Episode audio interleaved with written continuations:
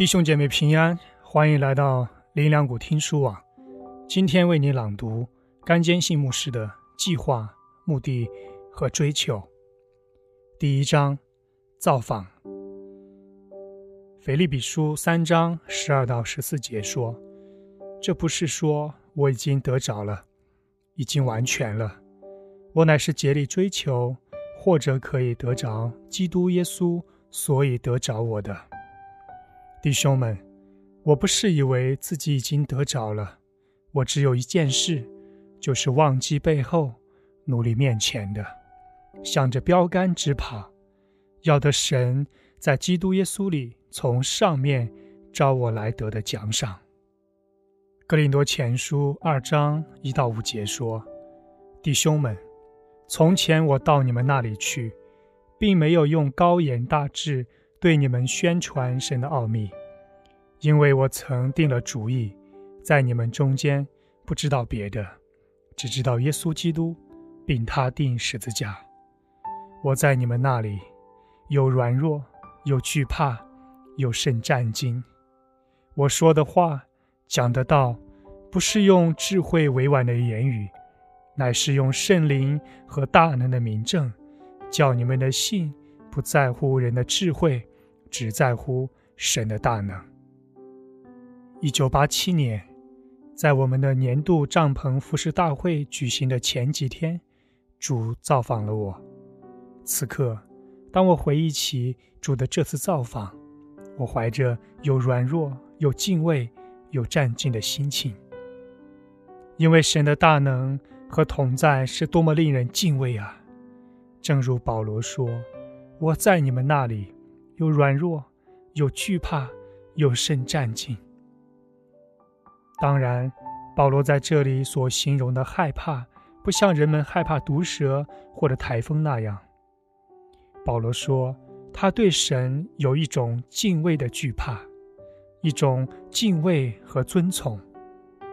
此刻，当我回忆在帐篷大会召开前夕的主的这次造访，我同样怀着。敬畏之情。首先，我想解释一下，我多数是在晚上祷告。我一生中大部分时间都可以说是个夜猫子。现在我年龄大了，这个特点稍微有改变，但是我总是在半夜比白天更加的警醒，所以我通常在夜晚研读灵修，很多的时候。我会通宵研读。一九三三年到一九三四年，我瘫痪在床上的时候，我养成了晚上祷告的习惯。我只能在床上祷告，因为我被拴在床上了，哪里也去不了了。我起不了床，也不能行走。我尤其记得有一次，我祷告了整整一个晚上，我根本没有睡觉。一直在祷告，有几个晚上，我几乎通宵祷告。许多晚上，我在入睡之前总是祷告上一两个小时。我总是盼望着夜幕降临，人们都入睡了，周围变得安静下来，我可以祷告了。而在白天，总有人陪着我，因为有好几个月。他们认为我随时可能离开人世，所以白天总有人和我待在一起。而我养成了夜晚独自一人的时候祷告这个习惯。这么多年来，我还是保留着这个习惯。神曾经很多次在晚上对我讲话。帐篷大会之前的星期四，日期是六月十六日。清晨，我醒来却再也睡不着，我就干脆在林里祷告。当我在林里用方言祷告的时候，我不停地说出“计划”“目的”这两个词语。计划和目的，我对主说：“主啊，这不是全部，我知道还有。”我接着用方言祷告，终于。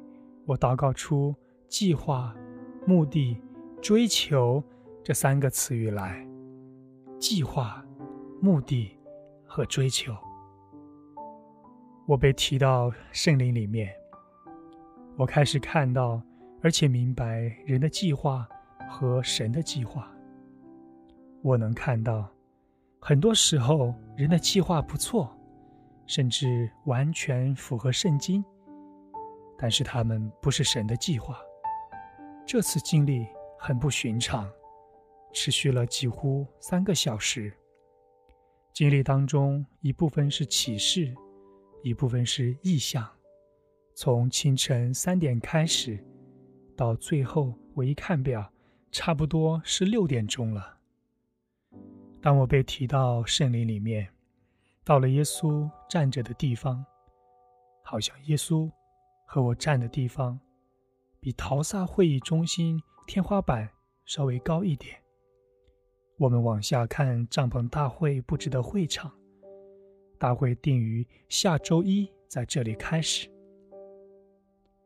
我看到周一晚上服饰的场面，它在我们眼前展开了，而且我还看到很多将要在整个一周当中其他聚会上所发生的事情。当我正在观看的时候，耶稣是画面解说员。向我解释正在发生的事情。当我正和耶稣站在那里，他向我解说整个帐篷大会将要发生的事情的时候，我看到此次帐篷大会将是最具有里程碑式意义的重大聚会之一。我看到这次帐篷大会的果效将在很长很长的时间内显露出来。当我和耶稣站在那里，一起看到这一切展现出来的时候，我问他说：“主啊，你为什么不早一点造访我呢？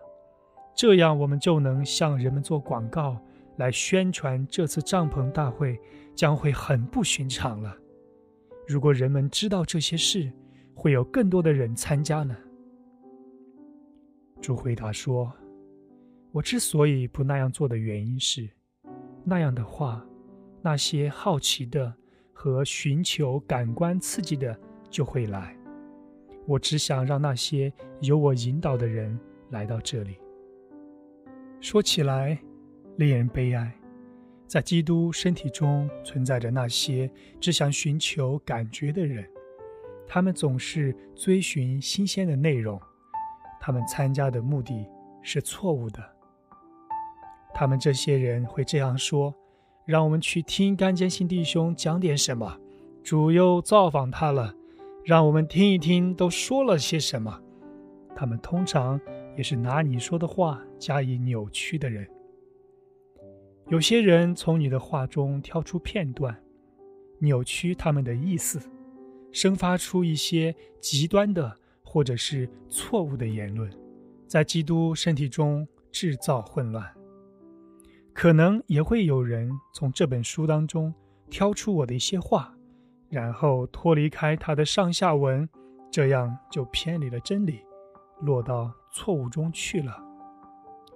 然而，纵使有人被误导，偏于谬误，这也不应该阻挡我们追求圣经真理，不应该阻挡我们去跟随圣灵此刻对基督的身体的教导。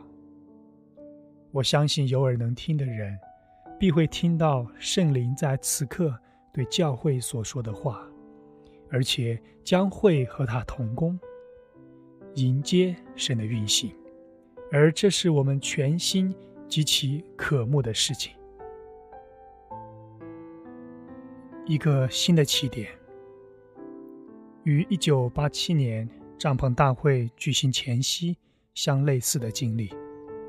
在我服侍多年中，我只经历过两三次。第一次发生在一九五三年，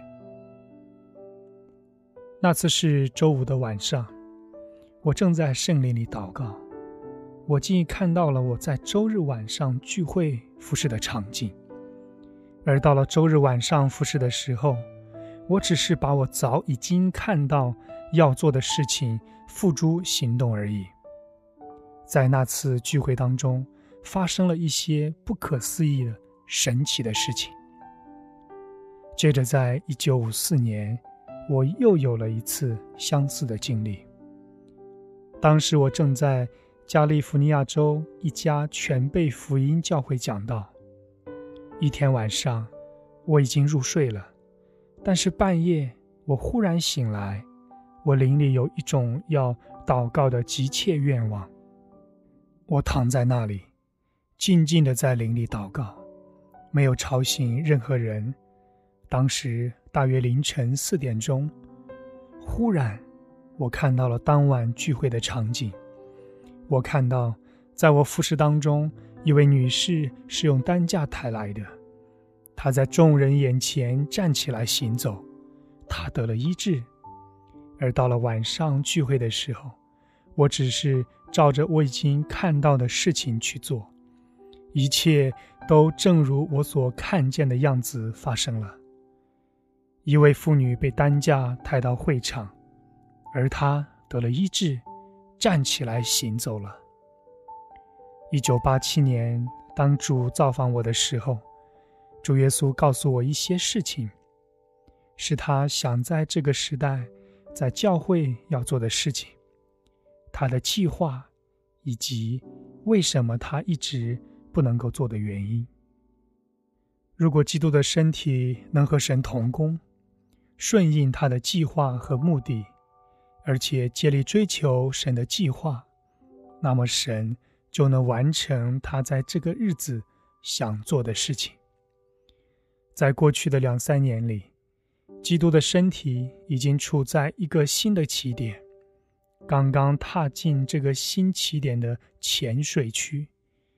我们刚刚达到一个位置，在这个位置上面，主能够开始去做他早就想在此时此刻要做的事情。在这次经历中。耶稣向我解释的事情，是帮助基督的身体做好准备，去迎接神在地上的下一次伟大的运行。主耶稣向我分享这些属灵的真理，仅仅是一个跳板，它能够使基督的身体跃起，跃到了一个超自然的领域，使我们几乎从未有过的方式。和从未达到过的位置，为什么呢？因为我们将要跟从他的计划和目的，并且去追求他们。当神祝福的波浪降临这地的时候，那些我们过去偶尔见到的神的彰显，将会在基督的身体中成为常见的事情。今天教会的元首，主耶稣基督。正在指引他的身体的行动，而这一切的荣耀、赞美和尊荣都归于他。亲爱的朋友啊，在这地上将会有圣灵的一次运行，但是我们无法一蹴而就，想跳就能跳进去的。